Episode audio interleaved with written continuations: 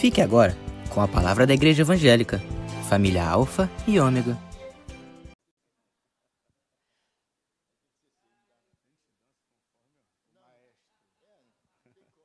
Amém. Graça e paz, queridos. É um prazer estar com vocês aqui essa noite. Um prazer mesmo, de coração. E é o pagamento de uma dívida antiga, né, pastor? É, algum tempo atrás, pastor Almir, obrigado, pastor. Pastora Zeli, vocês já, estiveram ministrando em nossa igreja um tempo atrás, e aí me fizeram um convite numa, num dia em que eu encarei uma verdadeira tempestade.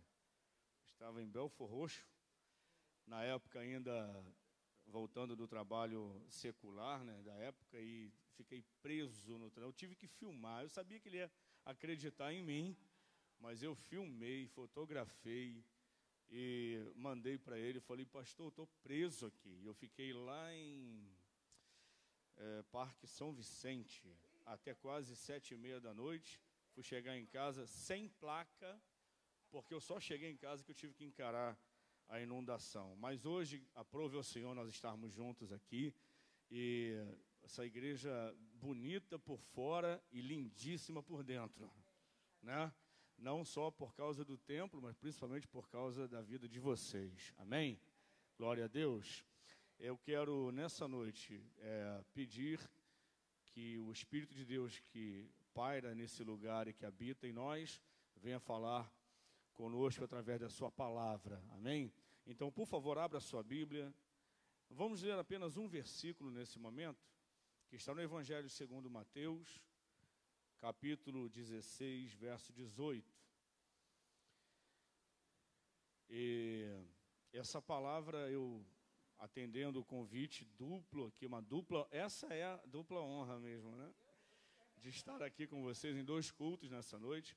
Eu também, é, depois eu fiquei me perguntando, meu Deus, será que o pastor Almir lembrou que era dia dos pais? Porque não é para qualquer um, não, deixar né, que um estranho assuma o púlpito de dois cultos no dia dos pais. Eu falei, eu acho que ele não lembrou. Eu também não lembrei. Mas o pai sabia de tudo, né? E marcou esse encontro para nós aqui. É, essa mensagem, ela tem duas partes. São a mesma mensagem, mas não repetida, apenas sequenciais. E eu quero dividir com vocês, obviamente, a primeira parte. E quero também dizer que depois disso, essa mensagem, hoje, hoje, eu orando a Deus à tarde, olhando de novo a mensagem, Deus plantou no meu coração o desejo, a primazia de vocês. Depois eu vou pregar essa palavra lá na nossa igreja. Primeiro aqui, depois lá. Porque Deus tem falado muito comigo nessa palavra. Vamos lá, o tempo não para. Mateus 16, 18 diz assim: Pois também eu te digo que tu és Pedro, e sobre esta pedra edificarei a minha igreja, e as portas do inferno não prevalecerão contra ela. Amém? Pode assentar, por favor. Hoje estamos comemorando também dois aniversários, não é isso, pastores? O é, décimo primeiro aniversário da igreja, décimo quinto aniversário da ordenação pastoral desse casal admirável. Pastor Almir, é, eu não canso de dizer por onde eu passo, e vindo hoje aqui na igreja de vocês, eu não poderia dizer isso, deixar de dizer isso ele ministrou na minha vida num momento muito importante do meu ministério. Eu estava vindo é, de, uma, de, um, de um outro ministério e passei por um encontro com Deus. E quem estava lá ministrando? Quem estava ministrando? O Peniel, quem ministrou quase que metade do encontro foi o pastor Almir. E como Deus usou a vida desse homem para me abençoar. Eu admiro muito e falo isso sem demagogia, mas com todo respeito e toda honra nessa noite. E, bom, Jesus profere essas palavras diante de um apóstolo, que é o apóstolo Pedro. E ele diz: Sobre esta pedra, tu és Pedro, eu digo que tu és Pedro, mas sobre esta pedra. E aí, nesse momento, é, eu me dou o direito de imaginar que Jesus bate no peito e está falando dele mesmo: Tu és Pedro, mas sobre esta pedra edificarei a minha igreja, e as portas do inferno não prevalecerão contra ela.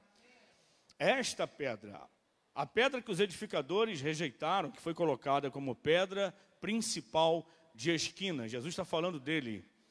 E ele revela para o apóstolo ali, diante dos outros discípulos, é, claro, todos ainda discípulos que seriam apóstolos, ele revela a sua intenção, o seu plano, a sua estratégia de, em seguida, estabelecer a sua igreja. A igreja, igreja do grego, eclésia ou eclesia, né, que é chamados para fora, chamados para um lugar reservado, mas literalmente chamados para fora.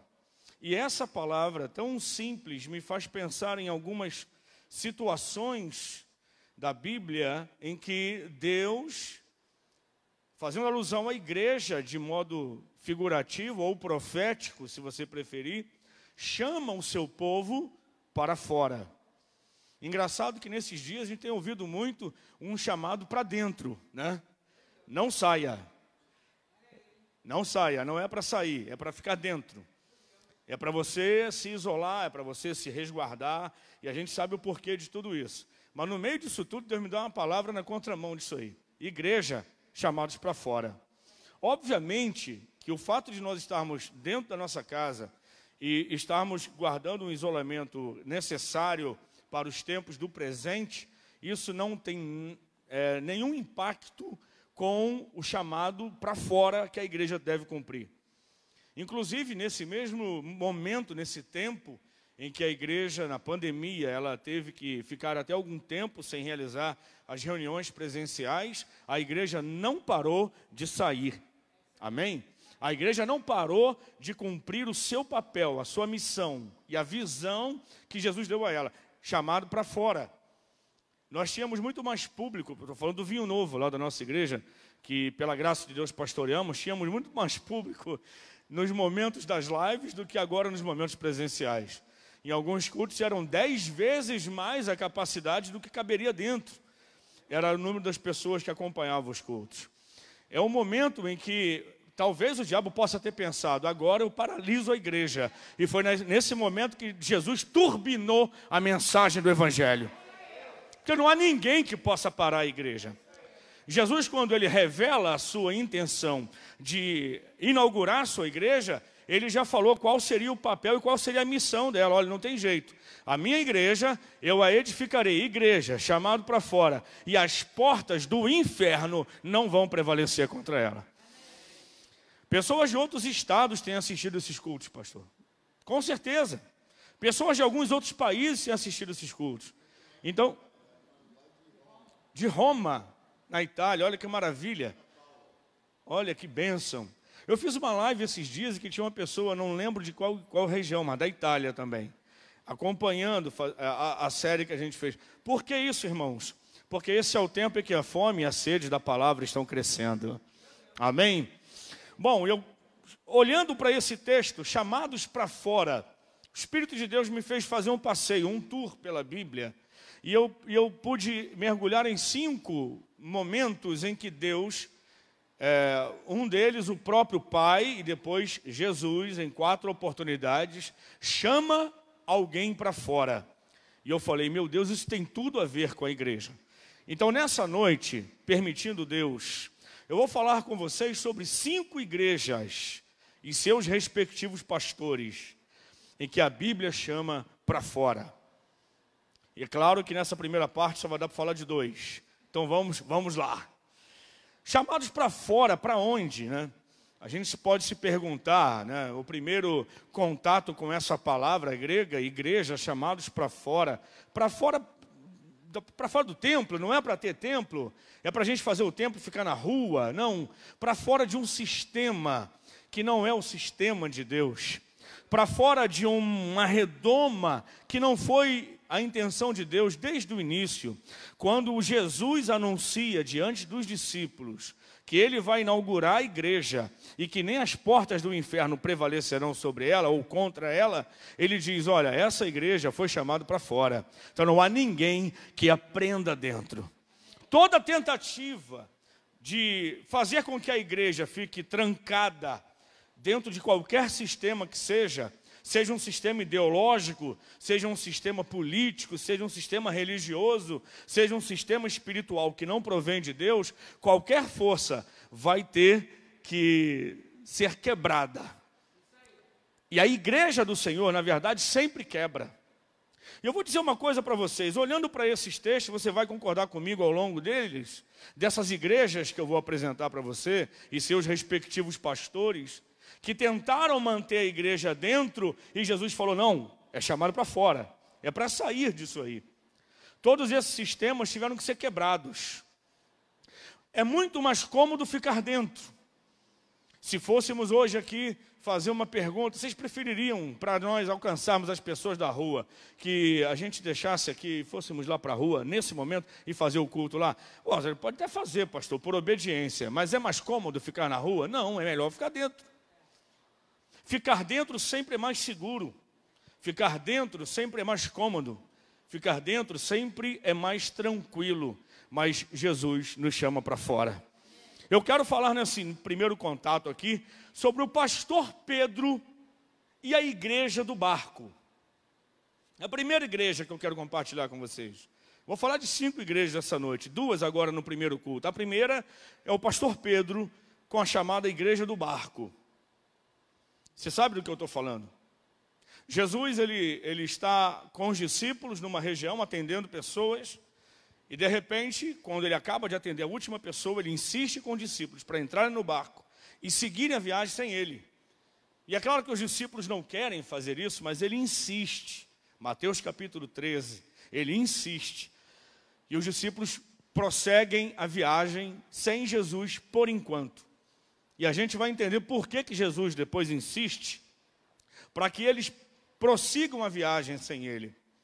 E lá na frente, na alta madrugada, na quarta vigília da noite, diz a Bíblia, Jesus ele desce do monte, havendo passado algumas horas importantes com o Pai, ele anda por cima das águas, no meio da escuridão. Quarta vigília da noite, entre três e seis da manhã. Então é no meio da madrugada. Jesus vem andando sobre as águas, e aí ninguém entende, ninguém consegue, obviamente, é, é enxergar claramente quem era aquele ser que estava por cima das águas, mas era Jesus. Até que Pedro pergunta no meio dos discípulos da igreja do barco. Está todo mundo dentro do barco. E não era uma noite comum. Era uma noite complicada, era uma noite de ondas altas, era uma noite de vento forte. Era uma escuridão densa, ninguém conseguia enxergar claramente quem é que estava vindo, a ponto dos outros dizerem, é um fantasma. Mas Chega um momento em que Pedro, ele, por causa da sua, do seu temperamento, ele toma a frente e pergunta quem era. E aí Jesus fala, né? Vocês sabem na passagem, sou eu. E ele fala: Se é o Senhor, manda-me ir ao teu encontro. E o que que Jesus clama para Pedro? Para o pastor da igreja do barco? Vem. Em outras palavras, ele está falando: Eu estou te chamando para fora. Eu quero que você saia daí. Quero que você pule do barco. Sou eu que estou falando com você. Pedro está dentro do barco, a igreja do barco. Irmãos, o barco seria uma das, das figuras ilustrativas que mais podem ser empregadas facilmente para exemplificar o que é a igreja. No meio da tempestade da vida, no meio da insegurança do mar, no meio da fúria das ondas, nada melhor do que fazer parte de uma comunidade de fé, do que estar numa igreja. Enquanto o mundo está sendo assolado por ondas, eu estou na igreja. A igreja do barco é a igreja da segurança. E a igreja está aqui para transmitir isso, amém?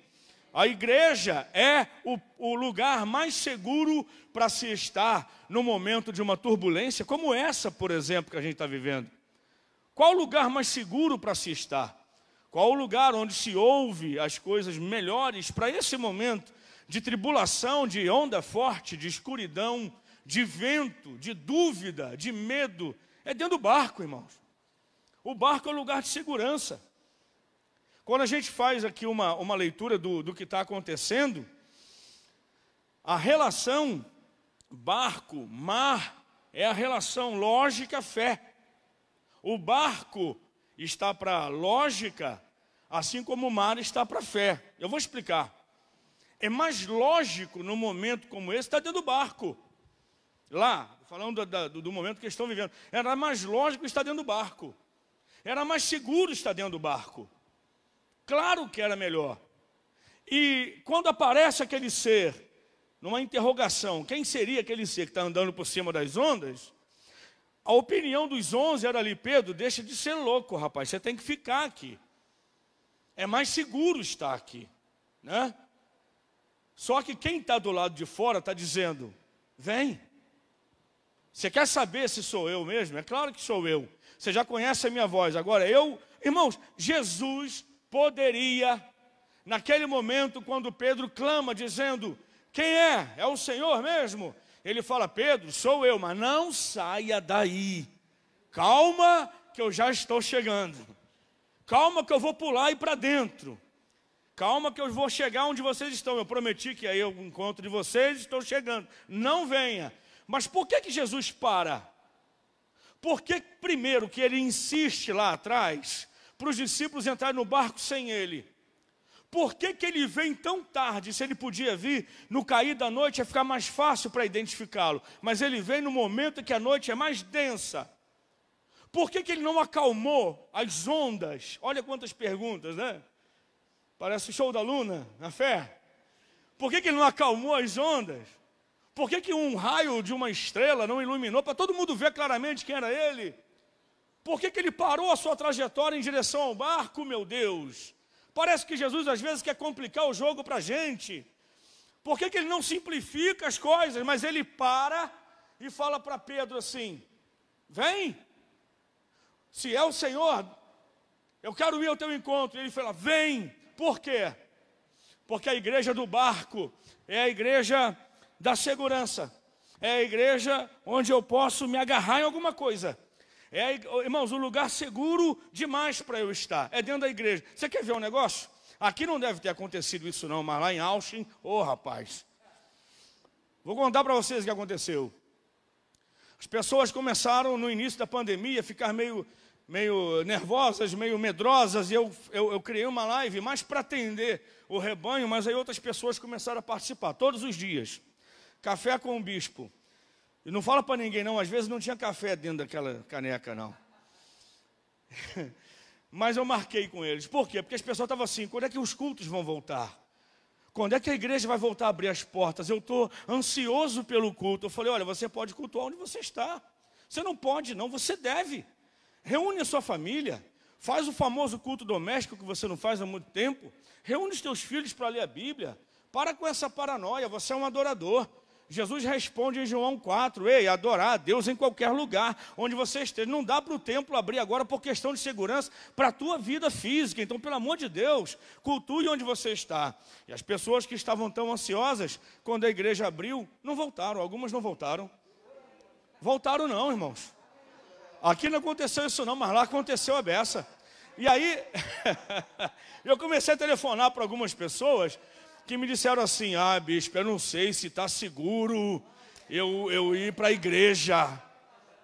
Mas eu encontrava essas pessoas em lotéricas, na fila do, do, da ajuda lá do governo, da padaria. E eu comecei uma reformazinha na igreja com alguns varões voluntários lá em plena pandemia, e alguns deles passavam do outro lado da rua dando um tchauzinho sem máscara. E ainda fazia assim, ó. Mas demorou um tempo. Alguns deles, depois de um mês, começaram a voltar para o culto e outros não. Mas sabe por que isso, irmãos? Porque eles viviam uma falsa segurança. Se Jesus botasse um furo dentro do barco e a água começasse a entrar, talvez alguém mais do que Pedro ousasse pular. Mas enquanto o barco estava seguro, está muito bem aqui, irmãos. O problema era que o único ambiente de culto para essas pessoas era com a igreja aberta. O problema é que o único contato com a Bíblia era enquanto o pastor pregava dentro da igreja, quando aberta. O problema é que o momento da oração era naquele momento que dava as mãos com a igreja aberta. Fora dali não tinha nada. Fora dali não tinha, não sabia o que fazer. Como é que eu leio? Como é que eu interpreto? Como é que eu vivo? Como é que eu oro? Meu Deus, quem é que pode me ajudar? Nesse momento, Jesus está dizendo para a igreja do barco: não se garanta no barco. Eu sou Deus de dentro e eu sou Deus de fora. Por isso ele para, ele não entra no barco de imediato, ele fala: vem. Você acha que ele estava chamando só Pedro? Qualquer outro que tivesse coragem teria que ter pulado também. Qualquer outro discípulo corajoso como Pedro falou, cara, eu acho que aqui é mais seguro, mas se você pular, eu vou pular também. É aí que a gente mostra onde é que a gente quer ficar. Tem muita gente que prefere a segurança do barco do que a companhia de Jesus. A companhia de Jesus é um álibi. A presença de Jesus é só alguém a mais dentro do barco, porque eu prefiro ficar no barco do que arriscar andar nas ondas quando o próprio Jesus está me chamando. Só que Pedro tomou uma decisão. Eu vou me apoiar na palavra daquele que me chama para fora e não dos onze que querem que eu fique.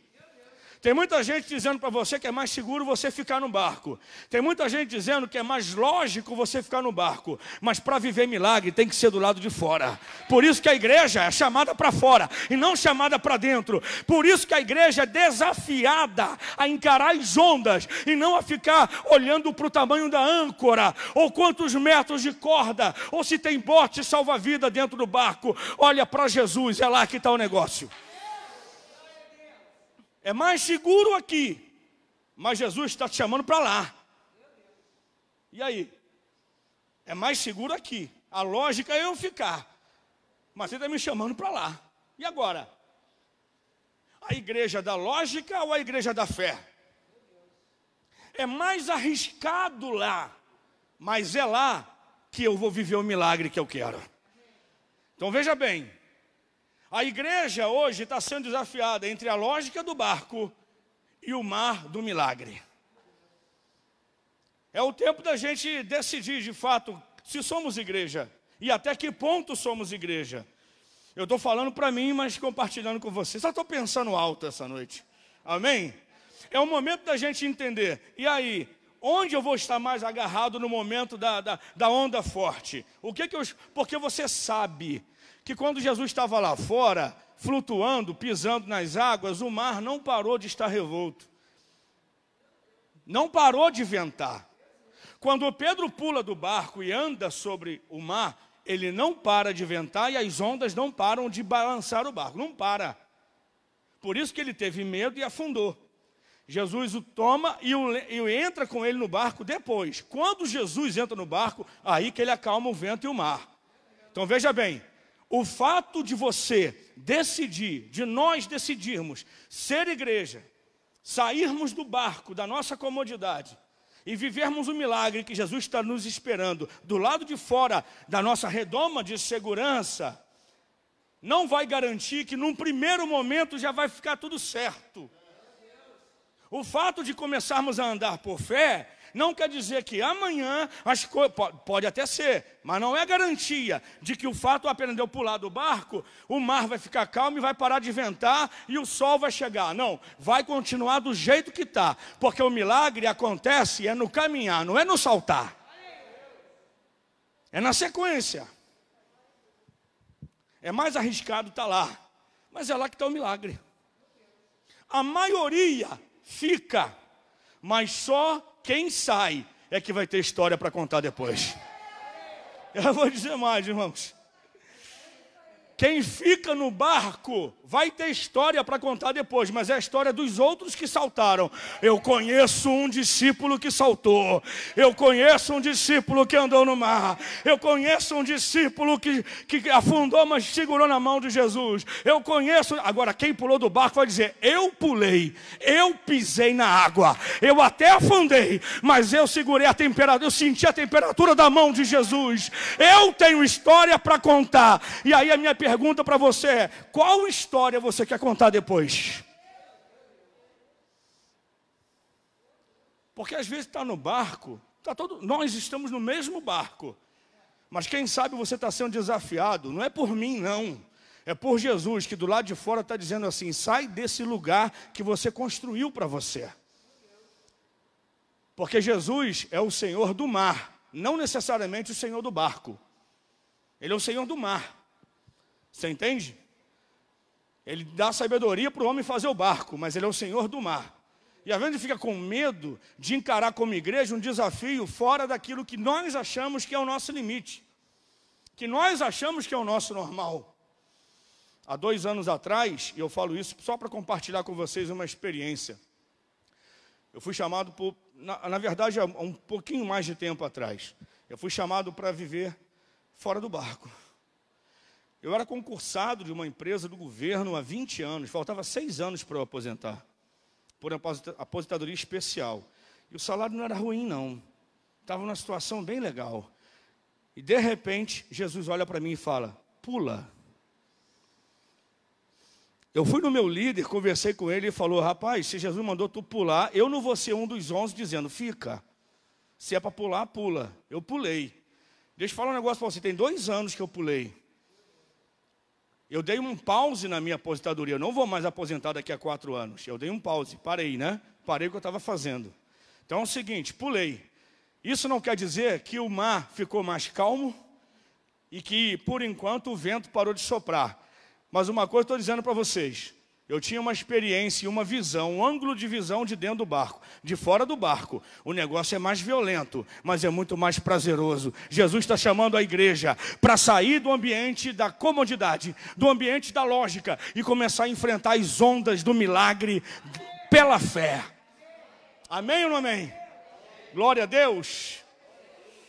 Tenho mais sete minutos. É isso? Vamos falar rapidinho do pastor Elias? Tem um outro pastor muito legal, pastor Elias.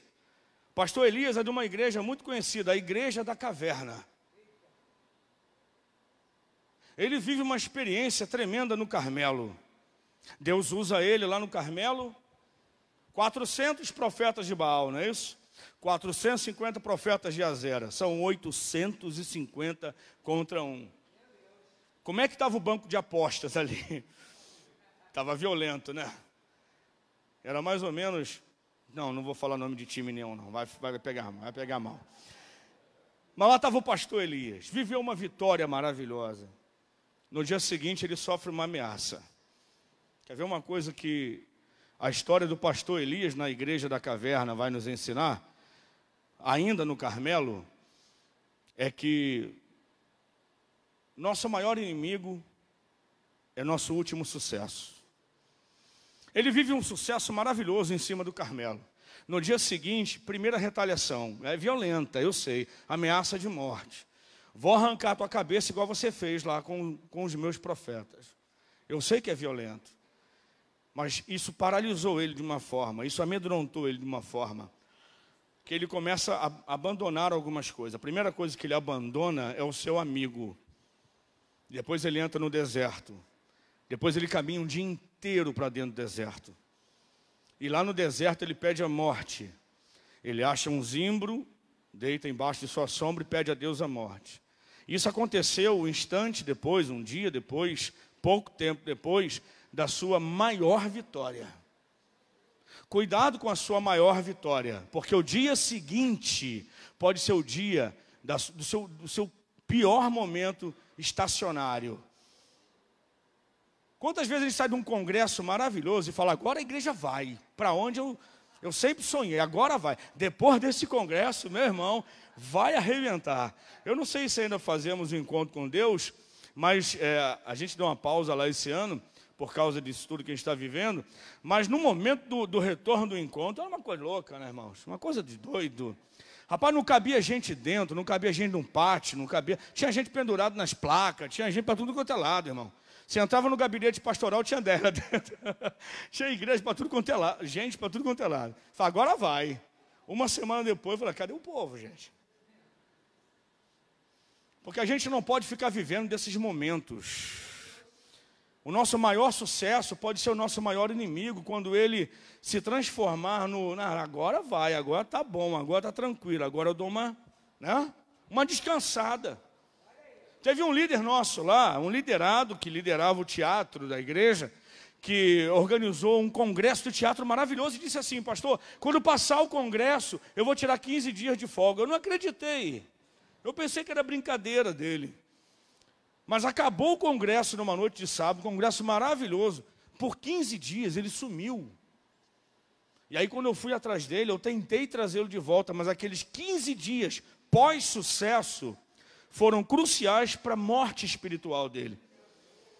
Então, cuidado, porque o seu maior momento, se você assumir isso talvez para você como grande feitor daquilo tudo, no outro dia você vai dar, tá dando pontos importantes para os seus adversários. E ele foge, ele está no deserto. E lá no deserto, Deus tem misericórdia, visita ele, né? E a, o pastor Elias, ele é visitado por um anjo que leva pão e água. Que maravilha! Como Deus cuida de nós, como Deus cuida da sua igreja, quantos desertos a gente já atravessou. Olha para a tua história e você vai ver. Eu olho para a minha história e fico, meu Deus, eu não sei nem como eu consegui sair daquela. Sei sim, foi o Senhor. Só pode ter sido pão e água do céu, porque eu lembro de momentos muito cruciais que não dá para compartilhar com vocês aqui, em que uma palavra profética foi a única coisa que conseguiu me arrancar de onde eu estava. Falar, levanta daí, tu vai morrer seco nesse deserto. E aí Deus é maravilhoso, e ele vai. Só que Elias, quando ele recebe o alimento do anjo do Senhor, ele caminha 40 dias e 40 noites, não é isso? Com a força da comida que ele tinha comido antes do deserto, ele consegue andar um dia. Mas com a comida do céu, ele andou 40 dias. 40 noites. Só que ele vai para o monte. Isso é benção ou não é? Ir para o monte? Sim. Ele acaba chegando até num lugar que ele não tinha nem ideia de que lugar era aquele. Mas para que, que ele foi para lá? Ele foi lá para se esconder. Ele entra numa caverna, inaugura uma igreja. Pastor Elias, com a experiência de vida dele agora, ele inaugura uma igreja, a igreja da caverna.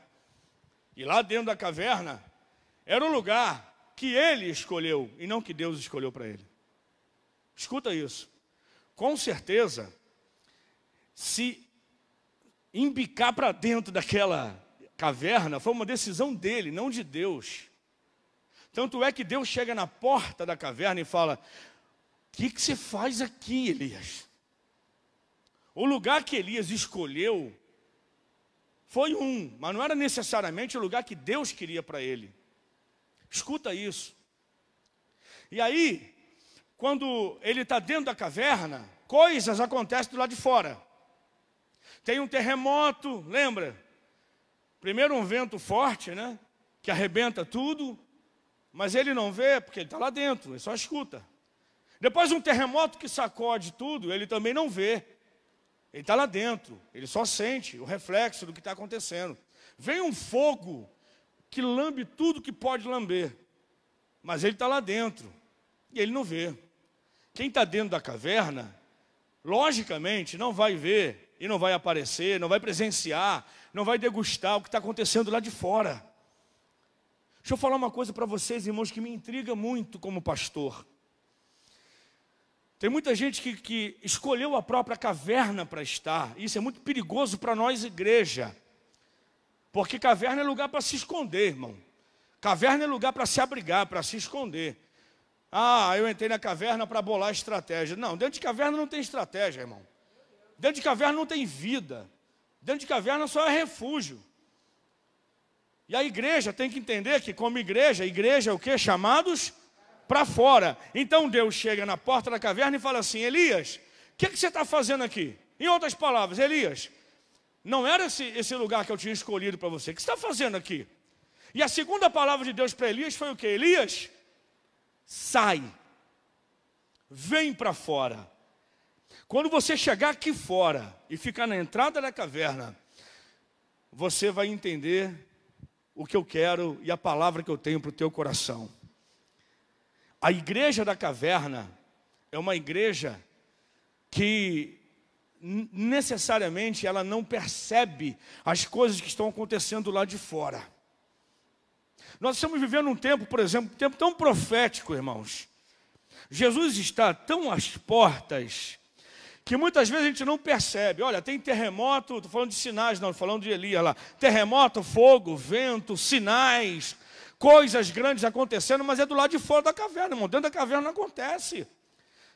Pessoas que se escondem dentro da caverna não conseguem vislumbrar o que está acontecendo lá de fora. E aí Deus está clamando para esses, para essa igreja, a igreja do pastor Elias, que não é necessariamente a alfa e ômega, mas é uma igreja da caverna. Deus está dizendo: sai daí, eu não quero que você fique aqui. E sabe o que foi que tirou Elias de dentro da caverna? Não foi o fogo, nem o terremoto, nem o vento, né? A Bíblia diz que foi uma voz mansa e suave que disse: Sai daí pela segunda vez, sai daí, meu filho. Sabe o que é que nos tira da caverna? Podermos ouvir a voz de Deus, a palavra de Deus tem coisas, deixa eu falar uma coisa para o teu coração. Tem coisas acontecendo lá de fora da caverna, que se por um acaso você estiver dentro, você não vai saber. Você vai ouvir o que está acontecendo, você vai ficar sabendo do, do eco das coisas que estão acontecendo lá fora. Mas para experimentar, ouça o que Deus está falando. Sai daí, fica na porta. Tem coisas tremendas acontecendo lá fora. O ministério dele só ia acabar quando ele cumprisse algumas coisas que ainda não tinha cumprido. Deus fala para ele assim: não vai, eu não vou te matar agora não. Eu sei que você quer isso, mas não acabou não. Eu quero que você saia daí, que você volte pelo seu caminho. Unja Azael, unja Jeú e unja Eliseu no seu lugar. Tem pessoas que precisam da tua unção. Deus estava falando para ele. Você não vai acabar a tua história aqui dentro, não. Quero que você saia daí. A igreja da caverna está sendo chamada para o lado de fora, dizendo: a tua missão é ungir outras pessoas. A tua missão é levantar outras pessoas. Igreja que não levanta ninguém não é igreja, precisa sair da caverna. Igreja que não liberta ninguém precisa sair da caverna. Igreja que, sabe, que acha que o seu papel já acabou e na verdade não. Tem muita gente precisando da tua unção. Eu queria que você, mesmo de máscara, mesmo um pouquinho longe do seu irmão, olhasse na direção dele, fizesse uma mímica, desse um jeito de falar para ele assim: olha, tem gente lá fora esperando a tua unção sobre a vida deles. Tem gente lá fora precisando que você imponha as mãos sobre a cabeça deles, mesmo de forma figurada, entendeu? Tem gente lá fora precisando da tua unção. É melhor estar na caverna. Por quê? Porque tem gente que quer minha cabeça lá fora. Tem gente que me odeia lá fora. E Deus está falando, mas eu te amo e eu quero você lá. Mas tem gente me caçando por aí. Deus falou, mas ele, quem vai te proteger sou eu. Eu te arranco da caverna porque eu tenho missão ainda para a tua vida. Eu tenho ainda pessoas para serem ungidas por você. Elias, sai daí, rapaz. Deixa eu perguntar uma coisa para você para encerrar aqui. Você está agora onde você realmente deveria estar? Foi essa pergunta que Deus está fazendo para Elias, em outras palavras. Nesse momento, você está onde você deveria estar. Era aqui que eu te queria, Elias. Então sai daí e cumpre o teu chamado. Amém? Toda a força da comida de Elias, com certeza, não era para isso, mas ele usou para tentar fugir do seu chamado. Eu olho para um cenário hoje, e eu não vejo um cenário muito favorável em alguns aspectos, mas é o cenário perfeito para a igreja botar a cara para fora da caverna e gritar: olha, Jesus é a solução desse negócio. Esse é o momento propício para a nossa voz sair da caverna. Esse é o momento propício para a igreja, que é chamada para fora, irmãos, chegar e usar das estratégias que Deus tem colocado diante de nós para mostrar para esse mundo que há um Deus que nos tirou da caverna e que quer ungir a eles com a mesma unção que derramou sobre as nossas vidas. Feche teus olhos, por favor. Eu queria terminar esse momento agradecendo a Deus por você estar aqui. Eu não trago uma palavra de acusação, não, fica aqui tranquilo. Eu trago uma palavra que está despertando o meu coração e eu quero compartilhar com você. A igreja do barco e a igreja da caverna não correspondem a missão que a igreja recebeu para os dias de hoje. É tempo, mais do que nunca, de sermos igreja, chamados para fora. Então eu queria que você, do seu lugar aí, do seu jeitinho, falasse com o teu Deus nessa noite. E eu quero orar por você e retornar a palavra para o meu pastor. Senhor, nós estamos aqui nessa noite comemorando uma festa tão linda, tão significativa. Mas o nosso papel hoje, Senhor, é nos colocar diante de Ti como igreja. Senhor, leva-nos para fora do ambiente mais seguro que nós construímos para nós, seja no barco e seja na caverna. Porque o que nós decidimos hoje aqui é viver tudo aquilo que o Senhor preparou para a nossa vida do lado de fora. Levanta sua mão e diga: Eu sou igreja. Eu aceito o desafio daquele que foi chamado para fora. Diga: Eu vou em Jesus. Diga, eu estou pulando o barco, hein? Eu estou saindo da caverna. Eu quero viver e ser tudo aquilo que o Senhor reservou para a minha vida. Nesses dias, em nome de Jesus, dá um forte aplauso ao Senhor, por favor.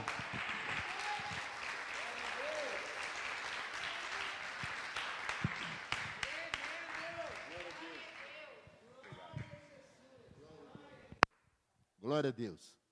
Glória a Deus. Irmãos, eu saí da caverna, ou melhor, eu saí do barco.